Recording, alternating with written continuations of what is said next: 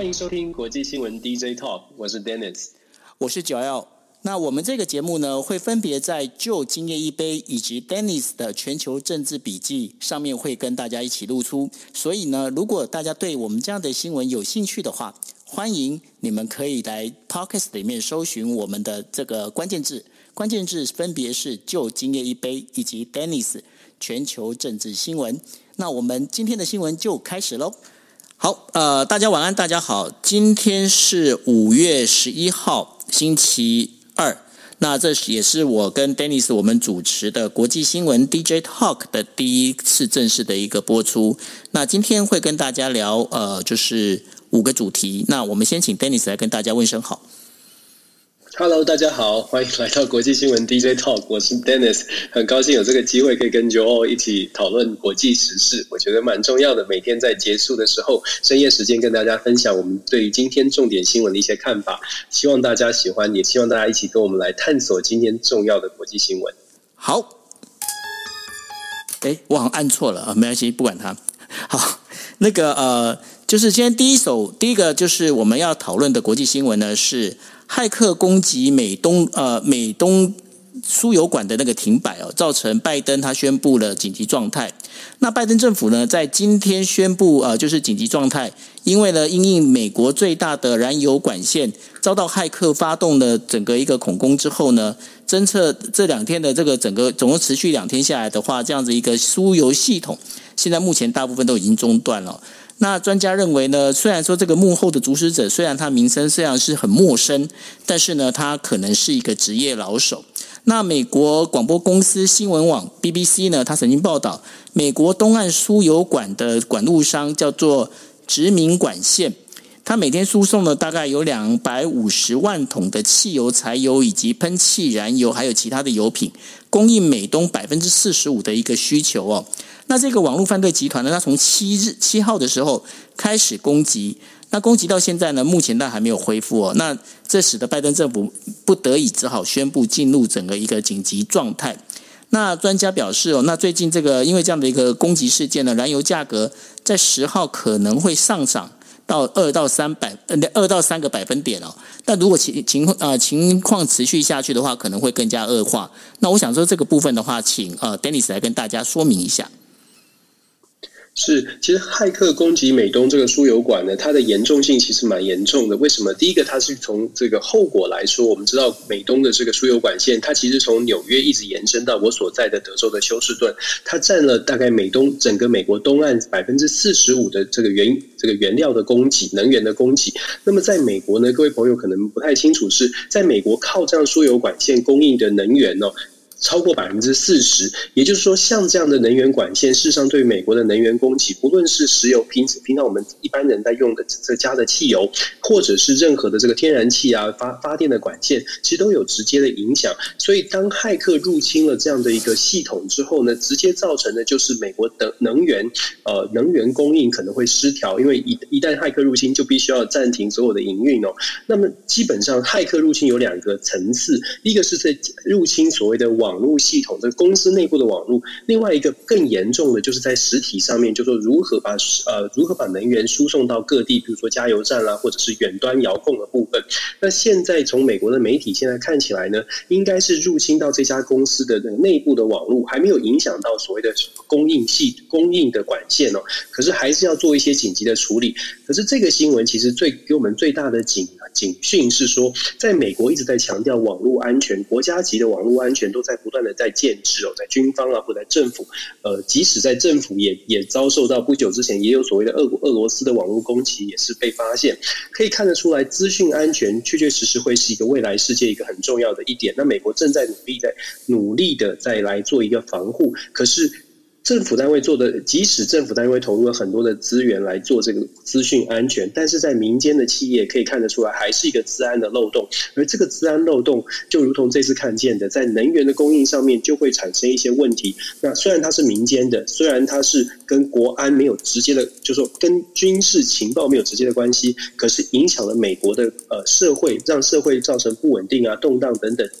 也是一种攻击。那这次的攻击事件呢，那个 DarkSide 这个网络骇客公司，它现在被查到，虽然没有跟呃俄罗斯的政府有直接关系，可是它是位在俄罗斯哦。所以拜登政府现在看起来呢，是针对俄罗斯的部分，他说俄罗斯也要负起责任，俄罗斯不能够成为未来骇客的一个天堂哦。那我知道就有提到，我们过去看到一些电影当中都有谈到骇客骇客出击的事情，现在好像呃几十年前的几年过去的这个电影情。节浮上台面，但是确确实实的，就现在呢，资讯安全的重要性已经越来越严重。那么，我再补充的一点是，我们过去美国因为反恐这个原因呢，呃，从反恐战争，从从这个反恐的这概念呢，变成了实体的战争，所以有阿富汗战争拖了打了二十年哦。那么，会不会因为骇客攻击，然后现在针对俄罗斯，不要让俄罗斯变成骇客呃骇客这个呃攻攻攻击的天堂，会不会也从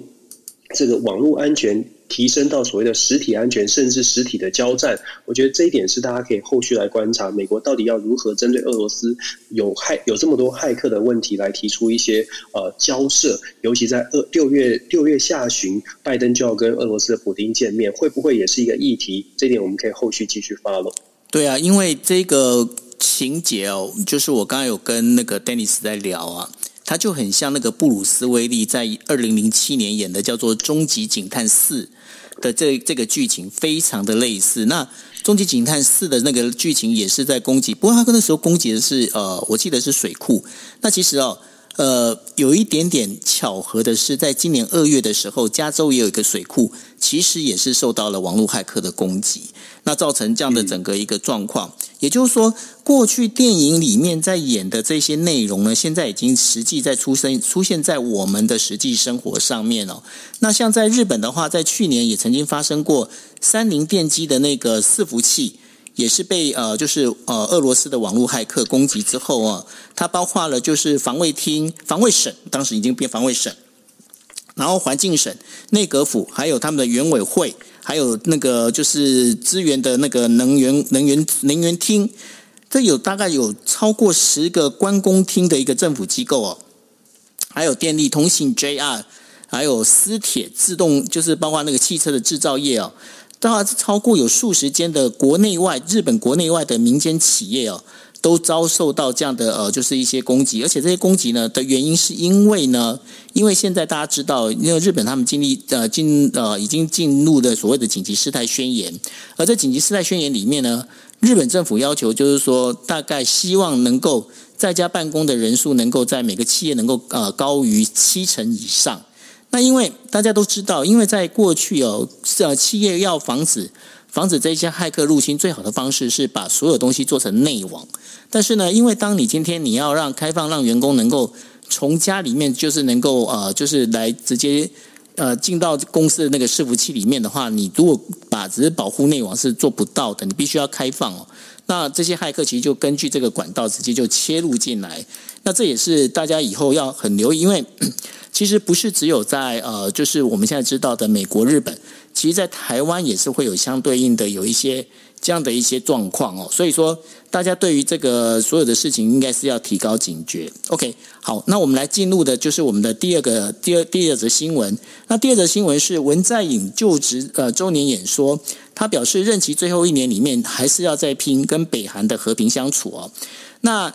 韩国总统文在寅在五月十号的时候表示，他把任内最后一年视为北韩。与北韩达成持久和平的最后机会，并认为将针对北韩平壤的那个核子与飞弹计划呢，会谈陷入这个僵局的时候，他觉得这一年是他必须采取行动的时候啊。那因为文在寅他是在二零一七年的五月十号就职，那呃现在已经进入到第五第五年了。那进入到第五年的时候，大家可能就是我们之前也曾经提过。呃，韩国的总统他是一个呃，他现在目前因为民选总统的话，目前在文在寅已经算是第六呃第六任。那这当中的话，前面呃应该是第七任。那前面的四任里面呢、所有的总统他们都遇到一个状况，因为大家可能不太清楚，韩国的总统的任期跟台湾不太一样。韩国总统任期呢，他只他一年是五一任是五年，那然后五年选完之后就是不得连选连任，也就是说每一个总统呢，他只能担任一期啊，也就是说一任的这样的一个总统。那呃，韩国这些民选总统，他在前面的四任的那个总统里面啊，他们几乎都在最后一年的时候被踢出执政党。为什么呢？因为大这些总统，他们到了最后一年的时候，基本上民意调查都是明显的往下掉。那明显的往下掉之后呢，那最后因为毕竟你这个总统你也没办法再选了嘛，那没办法再选，就政治来看的话，这个待会可能就是变呃，Dennis 可以去解释一下，因为在政治来看的话，可能就是变说，OK，那你这已经是跛脚总统了，那我今天留你也无用，而且你今天留在。党内的话，基本上对于党没有加分，只有扣分哦。那所以呢，你就只有被踢出去。那他为什么会遇到这样的问题？其实呢，文在寅在过去他一直打的，他从上任开始，他打的一个牌是怎么？就是呢，亲中，然后亲北，然后反日这样的一个牌。那他这样的排在他呃之前四任的那个就是四年的这个总统任期里头啊，其实对他来说他很加分，因为他几乎每场选举，不管地方大小选举呢，他基本上都他们执政党都连连获胜。但是为什么在这一次在呃包括呃那个就是那首尔跟那个釜山这两个选举呢，他会一个惨败的最主要原因呢，是因为。呃，他们经常就是出现一个状况，就是日呃韩国的这个整个政府里头啊，他们当时文在寅他打的就是说，今天我就是清廉，但是呢，他们的前法务部长曹国呢，也是就是学了那个之前的那个朴槿惠的那个亲信哦一样，把自己女儿呢送进医学院呢，走后门送进医学院，再加上呢不那个不动产啊房价啦、持续的飙涨，那所以呢，甚至韩国媒体他们就。呃，就是有这样的一个嘲讽的一个词哦，他他的嘲讽的词大意，其实简单讲，就是呢，对于我来说是呃是情怀，对于你们来做就是不伦哦。也就是说，他们是等于说，我们在换成中文的一个说法里面，它就是变成是严以待人，宽以律律己这样的一个概念里头。那这也会使得那个虽然说美国呃，就是美呃，就文在寅呢，他在二月呃今这个月的二十一号。将要跟美国总统拜登要见面哦，但是呢，这个对于整个韩国来讲，它是一个很很麻烦的一个问题。为什么呢？因为呢，现在呃，在呃韩国的，就是韩国跟北韩还有中国交界里面，有一个岛叫做白领岛。那这个白领岛呢，它大概有一点点像是我们的，像是马祖、金门，算是最前线哦。也就是说，离北韩的是最近的地方。但是呢，现在中国的军舰在最近呢，就经常会去侵犯，就是白领岛，而且会在这附近做演习。那但是呢，白领岛上面的韩国居民就一直跟文在寅讲：“拜托你拿出勇气来，你把拿出力气来，你拿出你的那个，就是把你的骨子硬起来，让中国知道说这个岛是我们的。”但是呢，现在文在寅变成是他又卡在美国跟中国之间哦，他变左右为难，这也是现在文在寅最大的一个问题。那我不晓得说，呃，在美国这一边的话，Dennis，你对这个韩韩国这一部分的问题，你有什么样的看法？是，其实就就你已经讲分析的非常完整，尤其针对韩国内政的问题哦。文在寅其实确实剩下不到一年的任期，在尤其在四月七号的这个国内大选失利，执政党失利之后，其实是呃文在寅面临很大的这个内政的失利。刚刚您有谈到了这个国内的双标的问题，让文在寅失去了来自国内的支持。这个时候的文在寅呢，在最后最后剩下不到一年的期间，他非常需要一一一一记全垒打。这个全垒打呢，他就把赌注压在了靠着美。美国来处理北韩问题，那可是我们都知道，对于美国来说，现在最重要的是中国问题。那美国一直都希望可以让日本跟韩国能够重修旧好，至少在表面上要能够携手一起站在美国这边来对抗中国，或者是制约中国。可是文在寅刚刚就有提到说，文在寅之前上任的时候，他主打的就是亲美亲中、亲美亲中，至少是在双美国跟中国之间呢取得一个平衡，然后来处理北韩的问题，然后稍微的对日本来保持一个敌对的状态。所以美国的要求释放对于文在寅来说就是有点冲突的。可是现在的文在寅，他从个人的角度，他必须要赶快的拿到我们说的拿到交出一些成绩单，因为过去刚刚就讲说，过去这么多任韩国总统，坦白说，没有一任韩国总统不是从青瓦台直接搬进了这个首尔看守所的。到目前为止，每一任都是。所以为什么会发生这样的事？其实韩国有一个非常明显的，你你要说从。比较负面来说，他是政治报复哦。那文在寅当然自己也非常清楚，如果自己的国政治声望跌落到谷底的时候呢，他卸任之后就非常有可能遭受到一些政治的调查。当你政治调查出这种行为再次出现的时候，吃吃烧饼没没有不掉芝麻的，欲加之罪，何患无辞？所以文在寅现在也非常的小心，他为什么要这么努力的在最后一年不到的任期，还要打出一记全垒打？就是在其实除了帮助自己的政党之外，更重要的是要帮助他自己。那么回到北韩的问题，从美国的角度来说，如果我们看到一些美角的话，你会发现很有趣哦。美国在拉拢。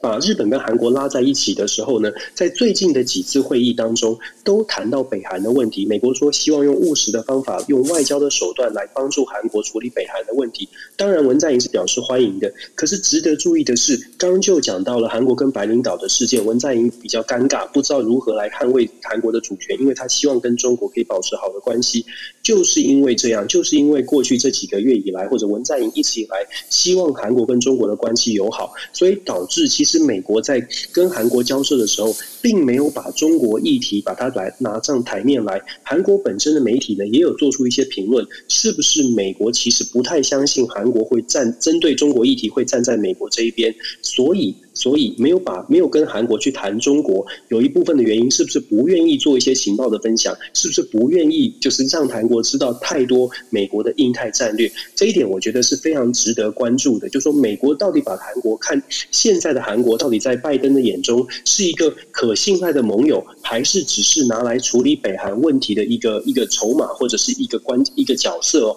我觉得整体来说要观察的是拜登政府现在接下来在五月二十一号，也就是下个礼拜。跟韩国谈呃谈这些话的交高峰会的时候，谈北韩的问题，其实势必会谈到北韩的问题，但是会不会谈到跟跟韩国来合作处理中国在亚太地区的这个呃位置或者亚太地区的安全问题？我觉得这一点蛮值得关注的。如果啦，我们说如果拜登跟韩跟文在寅谈呃。对谈的时候没有去讲到中国问题，其实就是对韩国的文在寅来说，或者对韩国整体来说，其实是一个警讯的，因为美国可能对韩国没有那么多的 没有那么多的信任哦，所以我觉得这个是我们可以观察的这个礼拜的国际新闻，在韩国的问题上可以做这些观察。不过，Dennis，我想请问一个问题哦，就是说，你认为啊，那个现在拜登跟呃，就是过去的川普啊？感觉上，他们对于北韩的这样的一个问题，跟呃，就是文在寅他希望在当中扮演的角色，你觉得他们两任总统，就是我说美国的两任总统啊，这就是对于呃韩国这个，或者是你要讲说朝鲜半岛这样的态度，他们之间有变化吗？我我觉得变化蛮大的，就是说拜登其实是非常清楚自己在做什么，至少在外交事务上面。所以拜登知道北韩，拜登其实过去就曾经处理过北韩的问题，在他当副总统的时候，所以他一直心一直，拜登的心里觉得对北韩是不值得信任，不用去不用去太给他太多的 credit 的，跟川普时代不太一样。川普觉得我我赶快跟他交往，我用我用搓汤圆的方式，北韩就会跟我站在一起。很很显然的，北韩并没有按照川普的。川普的角色，川普的期待来走，这也是让文在寅很尴尬的地方。因为文在寅 很希望跟北韩交好，然后拜登、川普时期好像给了他希望，但是又完全的失望，完全没有得到任何的好处。现在拜登政府现在所打的所谓的务实的外交，一一步一步的要逼北韩就范。那过去呢，可能是拜可能觉得呃中国的角色很重要，可是现在看起来，拜登好像比较相信靠着日本跟韩国把日本韩国连结起来就有。机会可以让北韩能够呃能够坐上谈判桌，我觉得对北韩的问题哦比较比较难比较难去判断的是。北韩现在其实也还在看美中之间的竞争到底会竞争到什么地步。北韩其实现在站着一个位置，不是说有利的位置，而是说北韩其实现在正正在静观其变。对于北韩而言，现在他不需要不需要做任何的押宝，因为美中之间的竞合竞争关系还没有尘埃落定。我们在拜登现在上任大概三四个月，现在看起来国际的局势看起来是拜登的这个带领的这一方呢，好像取得了一些道德的高度，好像有了一些蛮蛮大的进展。尤其是欧盟国家都愿意站在美国这一边，但是我们在呃继续往下看，不知道会不会因为疫情的疫情疫情的延烧，疫苗外交，我们其实未来未来一定也会讨讨论到专利的问题，或者是疫苗的问题。中国现在正在透过疫苗大打疫苗牌，拉拢世界的很多的国家。所以我觉得后续呢还非常值得关注。北韩到底，北韩其实会看中国跟美国之间的竞争，到底谁占上风，再来决定他要做他要做出什么样的下一步。所以。我觉得就你的问题很好，但是现在也很难有个完全明确的答案，只能说文在寅现在的角色是非常的尴尬。文在寅跟北拜登的谈判，坦白说他手上没有太多的筹码。第一，他跛脚；第二是他有太多的期望，希望美国可以帮忙。所以我觉得美国现在呢，在跟文在寅的对谈当中，应该可以拿到不少的好处，只是这个好处有没有有没有办法让大家公开看见而已，就是了。对，因为呢，呃，现在其实呃，文在寅就是我应该这样这样讲，就是说韩国政府呢，他们现在也被等于说美国逼的哦，你必须要跟日本好好的坐下来，好好的谈。虽然他们谈的有点，对他们现在谈的有点不甘不愿啊。为什么呢？因为呃，在呃这个星期里面，其实呃应该说上个星期啊，他们呃就是日本的外相哦，就是茂木敏充啊，也跟呃就是韩国的外相有见面，然后他们见面很妙，因为呢，我想说那个。Dennis 应该很了解所谓外交习惯哦，就是说两个两个国家的外交部长见面，好歹两国的旗子要出来，对不对？他们那个旗子没有出来，那不仅没有出来，现在流行打招呼不是握手嘛，应该是手肘碰手肘嘛，对不对？他们也没有手肘碰手肘，反正就是一整个画面就是一个尴尬，你知道吗？就是说就很像就是两夫妻呃，应该说两个情侣吵架。然后吵架之后呢，被和事佬硬要兜在一起，可是两个人虽然说站在一起，又心不甘情不愿，大概就是那种概念。对，嗯哼，好，确实是这样。那所以呢，好，那既然讲到日本的时候，我们就在讲说，我们第三个新闻其实就在谈日本了。那日本的话，菅义伟呢，今天被问了十二次，到底疫情爆发，你还要不要办冬奥哦？那日本首相菅义伟在他回答国会的时候，被问了十二次，就是说，如果疫情它到最严重爆发的爆发性的大阶段的话，是不是要停办冬奥的问题哦？那菅义伟一直都没有一个明确的答复，他只是不断的重申哦，这是非常日本官员的。一个做法，然后就是说，他不断的重申，就是说，我们一定会把那个防疫做好。那这个防疫到底有没有做好？我待会再跟大家简单的来解释哦。那日本每日新闻他就这样说，那因为他说那个众议呃众议院的那个预算委员会质询的时候啊，在野党的立宪民主党的代表枝野幸男他就问了，他说不能因为东京奥运呢，让国外的新的就是那个 COVID-19 的这个变异中啊变异株，然后呢进到日本，所以你要守卫日本国民的生命呃生命以及生活啊，所以你不应该再办冬奥了。那他要求。政府赶快决定停办冬奥，但是呢，菅义伟在回答的时候，他一直在呃，就是闪躲这个这个言论。为什么他要闪躲？其实很简单哦，因为日本的到底要不要办冬奥这件事，就东京奥运这件事情哦，这已经不是日本政府可以决定的。那这个当中呢，最重要的该可以决定的人其实是 IOC，也就是说国际奥委会。那国际奥委会的会长巴哈呢，巴赫。他本来呢是应该在五月底的时候要到东京过来的。那因为东京大家知道，因为东京它延长了紧急事态宣言的时间，延长到了五月底，那使得巴赫呢他也没办法来。那没办法来呢，然后在五月十七号的时候就呃本来他本来是五月十七号要来，就宣布五月十七号取消了。那取消他不来了，不来的话，这个让日本人就更不爽。为什么呢？就讲说。那你到底来不来？因为我现在我七月二十三号我就要办那个东京奥运了，然后你要说来，你又不来，然后到底你，但那你如果不来的话，表示这疫情是严重。那既然是严重，你为什么又不去宣布，就是说不办？那这当中呢，其实最近呢，呃，日本的媒体里面就有很多关于东京奥运的这样的一个讨论哦。那当中有一段其实还蛮有意思的，就是说，呃，本来呢，就是一直就是一直主张希望能够办下去的，就是呃，东京都的知事小池百合子哦。那然后呢，他们就后来不晓得是谁，就是有有漏了这样的一个呃讯息出来。什么讯息呢？就是说，因为如果说东京奥运真的到万不得已、逼不得已的状况之下，是不是来办一个没有观众的一个东京奥运呢？那如果要办没有观众的东京奥运，那大家应该知道，这个开幕式的时候有没有？开幕式的时候不是应该有各国的人员入场吗？那有各国的人员入场的话，那是不是把这入场的时间，也就开幕的那个时间呢，把它缩短？因为反正也没人看，那然后呢，可能来的人也不都是来参加的人人数也会应该会因为疫情的关系会有所减少啊？那是不是缩短？结果呢，东京奥委会那边就讲哦，不行不行不行。时间说好多长就是多长，不可以缩短。那大家想说，为什么不能缩短呢？其实这刚当中呢，跟播映权是有关系的。那所以呢，这大家可能要问一下，就是呃，Dennis 有没有这样的一个讯息？因为呃，听说在纽约这边就有人在讲了，就是说，就有有一个非常知名的一个网红作家就讲了一句话，他说。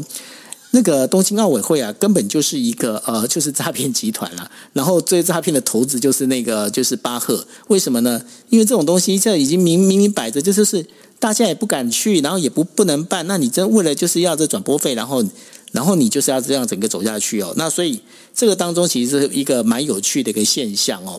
那当然，当然就是大家也会在讨论，就是说，那菅义伟他到底是什么样的一个立场呢？那老实讲。菅义伟他现在立场，其实整个日本政治的一个政治人物的立场，其实现在目前都很尴尬。为什么呢？刚刚不是有跟各位提到了，就是呃，日本的在野党，也就是立宪民主党的代表叫做枝野信男哦。那枝野信男他是身为一个在野党的一个党代表，是日本最大的在野党哦，但是他的支持率比现在的自民党的这个就是现在的这个就是菅义伟啊还来得低。所以呢，当问他说呃，就是。记者问他说：“那你要不要？因为如果说真的菅义伟这样做真的不 OK 的话，那你要不要来宣布解散国会？”枝野幸男的回答是：“嗯，我暂时先放弃这样的权利。” Dennis。是非常有趣。其实我们说东京奥会这件事情，已经好像不是所谓的专业或者是公位的判断，而是真的是政治角力哦。那菅义伟的角色确实是非常的尴尬。那他在国内呢，受到了很大的舆论压力。我相信就有球也也非常清楚，其实国日本国内其实反弹反对的声音也越来越高了。随着疫情的这个扩散，其实反对的声音蛮高的。那从国外的角度呢，如同你刚刚所提到的，其实国际奥会这个组织，事实上它确实是一个非常利益导向的。过去已经有非常多的传闻，不管是贿赂啦，不管是一些呃财务的问题，都让国际奥会的这个决策的流程充满了很多的。变数，或者我们讲好听讲变数，讲不好听，其实有很多的角力，或者是很多的金钱挂钩在后面。所以，确确实实，东京奥会现在办理面临一个比较尴，东京奥会或者是菅义伟的政府遇到一个比较尴尬的角色，是说他根本不可能，根本不是他们来做决定，他们只能不无奈的继续听从奥国际奥会的这个呃想法来来执行哦。那么刚刚讲到说，呃，东京奥运的不就是菅义伟的角色为什么那么尴尬？那我相信就非常的清楚，就说东。日本的政坛呢是很多的角力，自民党之所以会有菅义伟出现，当然不是一个第一优先的人选，他是在安倍晋三下来之后很无奈的，大家觉得一个最大的公约数，但是并不是一个最最佳的人选，有很所谓的二阶派啦、麻生派啦等等，我相信九欧非常的清楚。我觉得其实这个时候，我想要反问九欧的是说。最今天出现的一个最新的消息是针对菅义伟是不是能够连任，或者是支不支持他连任？我知道自民党的所谓的二阶派呢，马上跳出来说，我支持菅义伟首相连任哦。二阶俊博这个非常资深的这个政治大佬，那他跳出来做这样的一个政治动作，当然他有很多的想法，是不是？请帮我们分分享一下，我觉得这个蛮有趣的。二阶俊博，简单的讲，他在日不管是日本的媒体圈，或者是日本的政治圈哦，他简单，他就是一个政治老狐狸哦。为什么是政治老狐狸？他是真的，就是说他在很多的事情，因为大家可能对于日本的那个政治分派哦，他可能不太清楚。呃，二阶俊博呢，他是属于比较亲中派的。那另外的话，其实像麻生派或者是安倍派这一边的话。是反而他是一个对中国是保持一个警戒的。那目前呢，就是呃，刚刚有提到，就是说菅义伟呢，他其实是在这两派当中取得了一个平衡点出来的一个呃最大公约数。那所以呢，那虽然说那个菅义伟他本身他是呃最并没有派阀色彩。但是呢，他还是有靠着就是二阶俊博这部分的一个支撑哦。那二阶俊博呢，他本身如果大家可以知道说，呃，去年哦有一些事情闹得非常风风雨雨，是什么事情呢？叫做我们在讲说日本不是推出了所谓的 Go To Travel 嘛，就也就是说是让大家能够呃就是在疫情虽然稍微舒缓的时候呢，能够赶快去四处去玩啊，然后政府补助啊、补贴啊、补补贴这些旅行业者。为什么有那么那么多的这样子做下来？然后当时其实当疫情又开始第二波起来，那当时是第二波跟第三波起来的时候呢，很多人就讲说，Go to Travel 是不是应该停住？那但是呢，就是菅义伟一直就是咬硬硬咬着牙，就是说没关系，我们继续撑下去的原因，其实就是因为呢，二阶俊博呢，其实他呃主导了日本的，就是所谓的整个旅游界旅旅游业界哦，对他来说，二阶俊博是大家是旅游业界对二二阶俊博是马首是瞻呐、也就是说，他二阶俊博是他们的一个代言人，也是他们的利益的一个书呃，等于说伸张者。那所以呢，二阶俊博他本身拥有那么大的一个 power 哦，那所以呃，二阶俊博他本身。你看他很聪明的一点，就是说他绝对不会走到台前来。那他经常会去放风向，像呃之前曾经还有一件事情，大家如果印象有有印象深刻的话，就是二阶俊博曾经有一次在接受访问的时候说：“哎呀，其实那个东京奥运如果真的情况不不行的话，那也可以不用办啊。”哇，他这话一讲出来，天哪！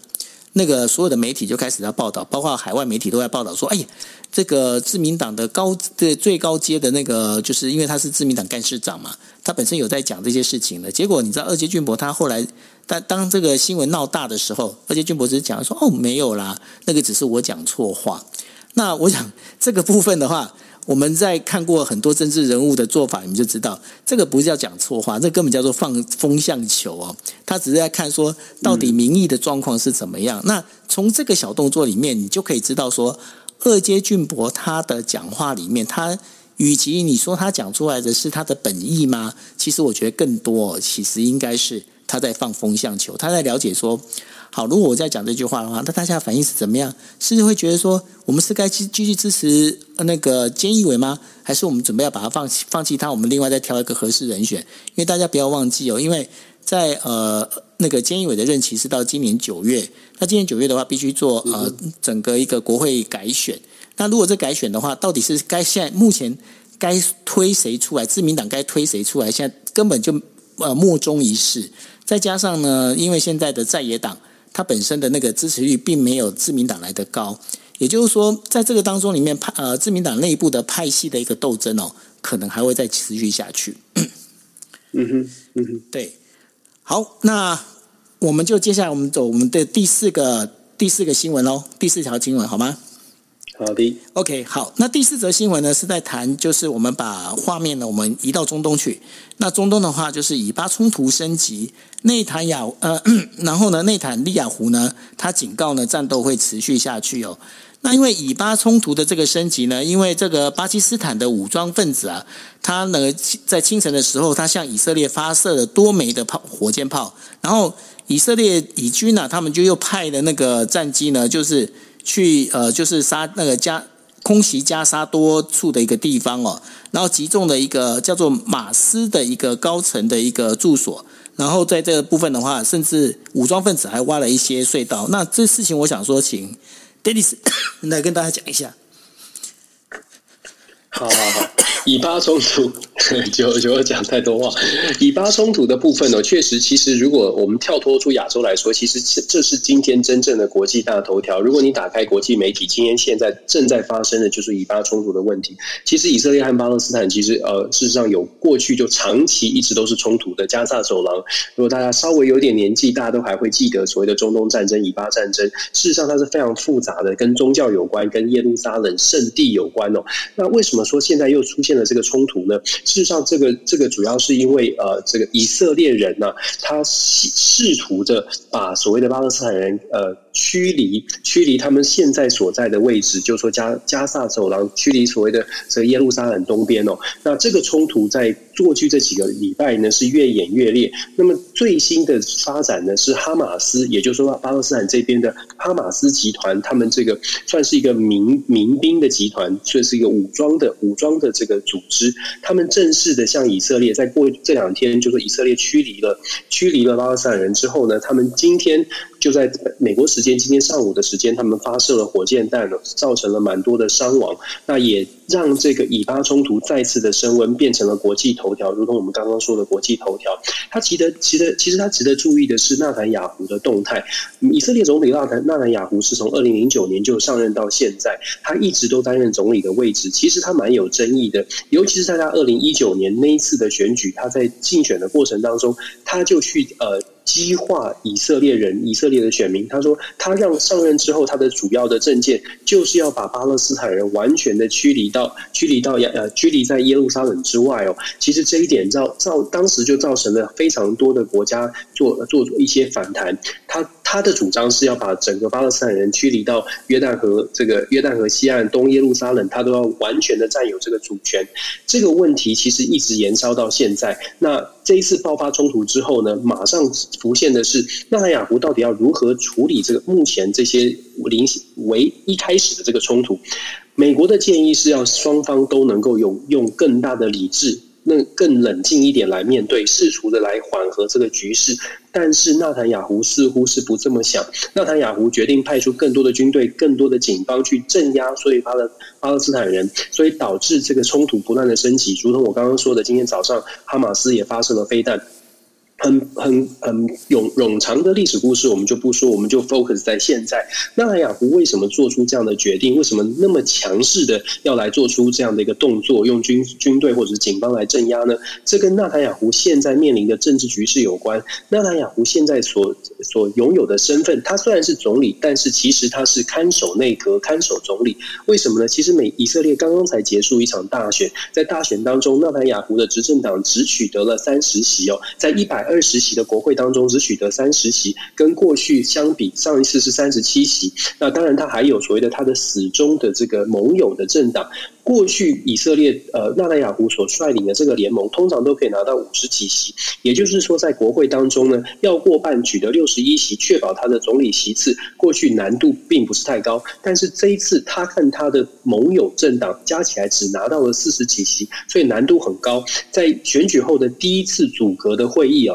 呃，这个以色列是用多党的多党制，是联合内阁。他在第一次组阁是失败的。那第一次组阁失败呢？现在这个组阁的权力交给了第二这个其次第二多的在野党。其次第二多的在野党现在正在进行组阁。纳坦雅胡现在做做出的这些政治的动作，比如不管是强力在镇压啊，或者是用用军警来宣称他自己有强烈的领导能力。某种程度都是反映给以色列的选民知道，纳坦雅胡在任呢，他有权利来把这种民族情感升高，来把巴勒斯坦人驱离到以色列人不想让他们在的地方哦。这是纳坦雅胡想要传传递的讯息。如果第二次的这个阻隔的过程，这是二十八天当中没有阻隔成功，接下来纳坦雅胡就非常有可能再再次的取得执政，因为按照以色列宪法。在两次阻隔不成的时候呢，以色列总统就有权利要求国会找出任何一个人自己自己去选，自己去争取六十一票，然后自己成为总理。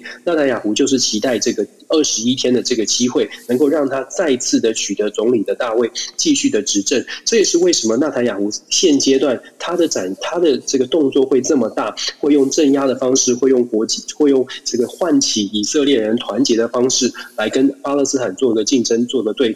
当然，我们会说这个好政治算计哦，可是很无奈的，那以纳坦雅胡他过去的执政经历可以看得出来，他在。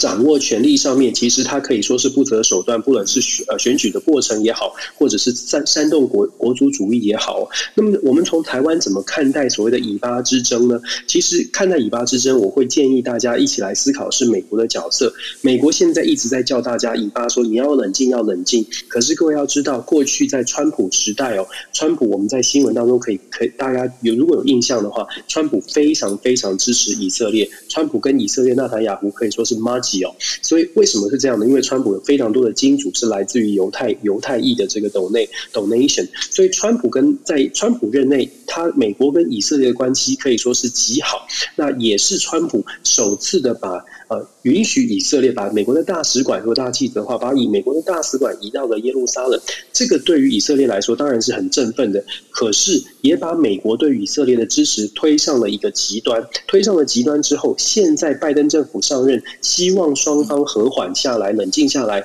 不论是以对对以色列，希望以色列冷静，希望巴勒斯坦冷静。但是以色列人已经觉得，美国你过去已经走到这一步，为什么你会后退？对以色列人来说，拜登的这种两边不选边站、所谓的中立的态度，本来应该是理智的，本来应该是有效、应该是好的。但是现在拜登的不选边呢，其实反而造成了以色列人民对于美国的不满。我们为什么这样说呢？当拜登需要花很多的资源在中东、在南亚、在其他的地方，相对来说就会削弱了美国在亚太地区的布局。我们都知道，在台湾，我们最关注的是亚太是不是能够和平稳定的发展。美国现在手上有的牌，美国口袋里有的资本，是不是能够因应这么多、这么多的纷争？以色列所带起的纷争，是不是能够让美国可以全身而退，让美国可以不用管它，不用投入任何的资源，就可以让它让呃事件稳定下来？过去的以巴冲突其实都造成了美国介入非常非常的深。接下来美以色列的这个以巴冲突会不会越演越烈，导致美国也必须要投入一些资本，或者是花费一些精力来面对以色列的问题？其实这是拜登政府的挑战，也是我觉得我们从台湾可以再去关注的。当美国有更多的资源，必须去投到中东，必须投到其他地方。那在在这个亚太地区，他要用他要做出什么样的手段来维持亚太的和平稳定？我觉得这是为什么我们要特别谈这个以巴的问题。当然，接下来还有阿富汗也是一大挑战。对，因为呢，呃，就是其实大家可以跟大家讲一个背景哦，美国国务卿布林肯呢。他其实他的呃，应该是这么讲，他的养父，也就是说他后来的那个继父，其实他本身也是当时呃被呃纳粹那边呃就是有进到就是呃那个应该是怎么讲，就是俘虏营里面的一个就是以那个犹太人哦。那所以呢，包括连布林肯他都会要求，就是希望呃就是以色列的这个火箭炮攻击必须立即立刻停止，也就表示说这个以巴冲突对于呃美国来讲，其实是一个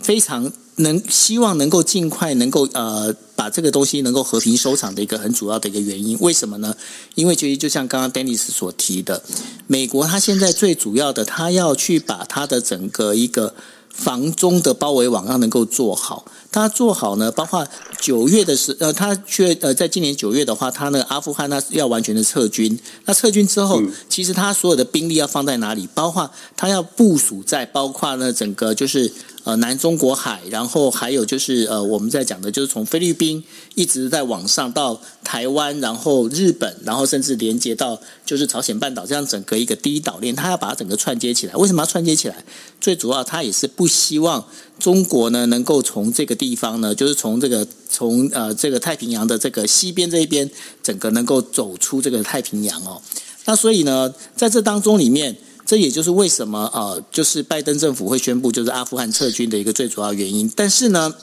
阿富汗撤美军撤军之后啊，这就出现了一个状况，其实也是我们非常不愿意看到的。也就阿富汗的少数民族的这些女生啊，已经遭女学生遭受到屠杀哦。那阿富汗喀布尔在上个周六啊，呃，发生了三起的学校爆炸事件。那这《纽约时报》说，这绝对是一起大屠杀。为什么呢？因为他目标的是这，就是这些学校里面的女孩子哦。那他们在陡呃，在现在目前在阿富汗有一些陡峭的山坡上面，根本找不到能够去埋藏这埋葬这一些女孩子的地方哦。那根据他们在讲，他们在整个就是新闻里面在报道的说，目前至少有八十名的学那个女学生，就是因为这样的一个爆炸事件而造成的死亡。那 Dennis 为什么？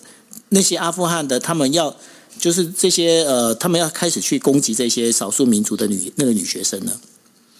是，其实这个阿富汗的问题，其实我们比较少关注，因为我们好像对他们不太了解哦。但是我们之前说过，这是一个二十年的战争。那它战争的一个主要原因，一开始是因为美国希望可以来做一个反恐的战争。可是那个地方，阿富汗这个地方，在南亚这个阿富汗这个地方，为什么会有这么多的恐怖分子？其实跟它的地形、跟它的这个历史渊源有关。因为在这个地方聚集了非常非常多不同的族裔、不同的宗教的背景。那其中呢，最现在大家比较熟知的就是塔利班，塔利班。政权或者塔利班这个集团，他们一直都相信，就说女性是呃不应该受不应该受教育，女性不应该抛头露面等等，非常非常非常的极端的，觉得女人的地位、女性的地位呢是完全不应该被抬到这么高的。所以在他们在呃塔利班在过去这几这。一直以来了，不说过去，一直以来，对于女性被抬就权力提升这件事情，是抱持着非常非常反感的态度，也用实际的行动针对女性呢，做出非非常多的攻击。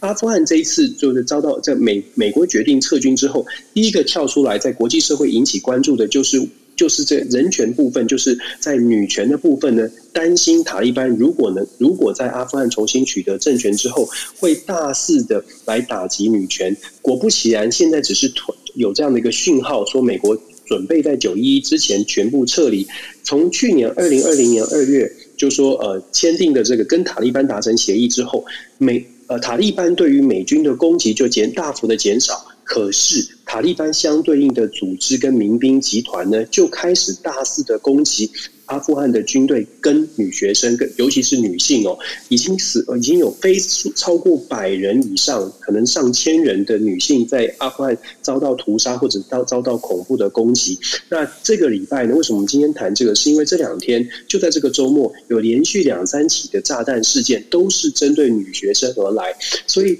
让这更多的人会去担心说，美军撤军之后。毫无疑问的，塔利班一定会再再次的发挥他们的影响力。那其中最重要的影响力就是针对女性的部分，恐怕阿富汗未来会迎会等到会迎来非常非常难过的一段时间。尤其是美国，美国现在看起来配套措施并不是非常的完善。我举一个例子。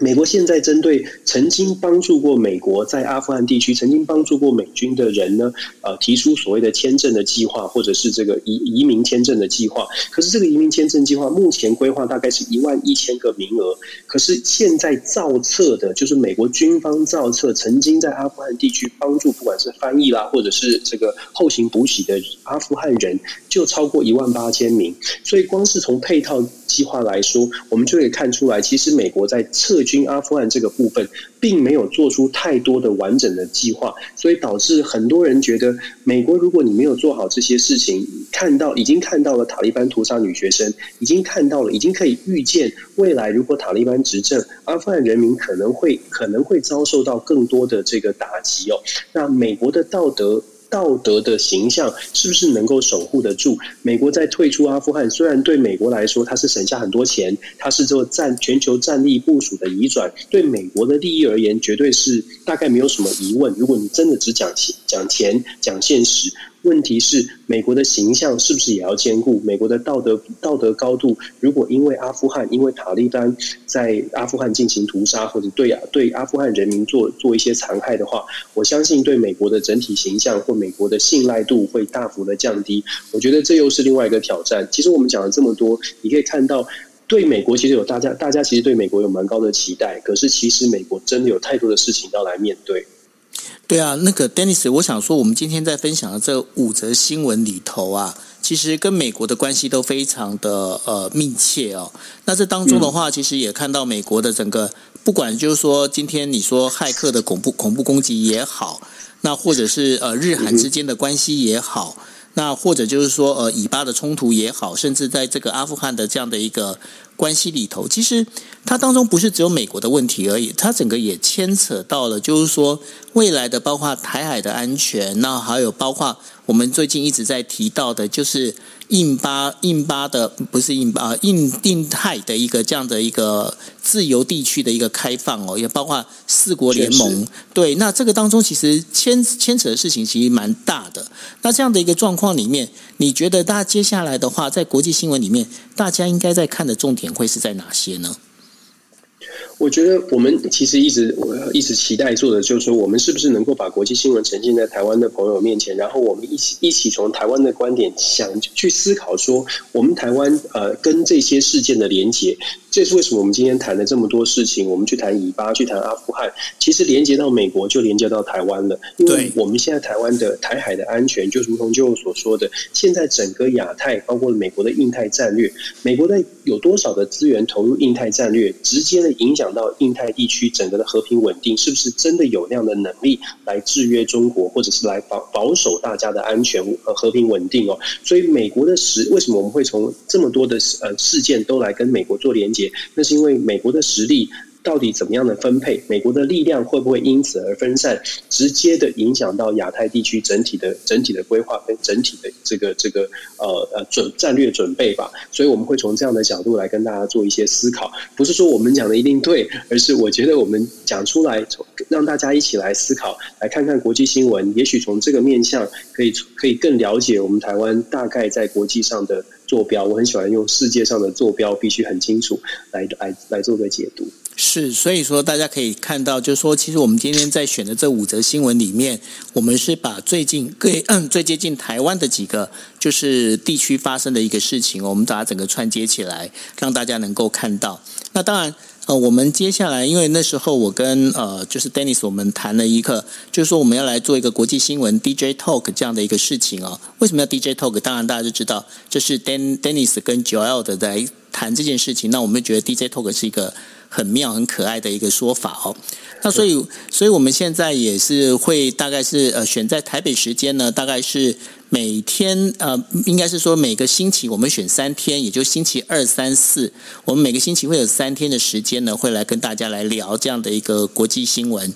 那这国际新闻以后，那其实我们聊完之后，我们都会把它做成 podcast。那大家如果想就是可能太晚，或者是刚好你错过了今天的一个节目的时候，你们也可以去找，就是上 podcast 的去找。找的话，你可以找。就今夜一杯，或者是你可以找 Dennis 的全球政治笔记，对吧？好，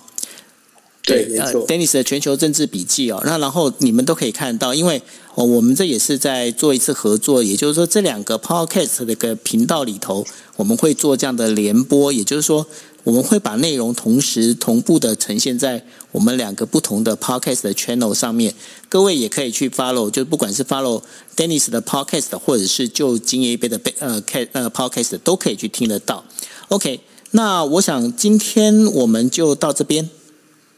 是。OK，嗯、好，谢谢，那我们就谢谢大家，谢谢大家的陪伴。那也欢迎大家明天的时候可以跟我们一起来，我们会再准备啊、呃，就是明天新的啊、呃，就是国际新闻给大家见面。OK，那谢谢大家，大家晚安喽，谢谢 Dennis，感谢晚安，谢谢谢谢九，拜拜，拜拜。拜拜。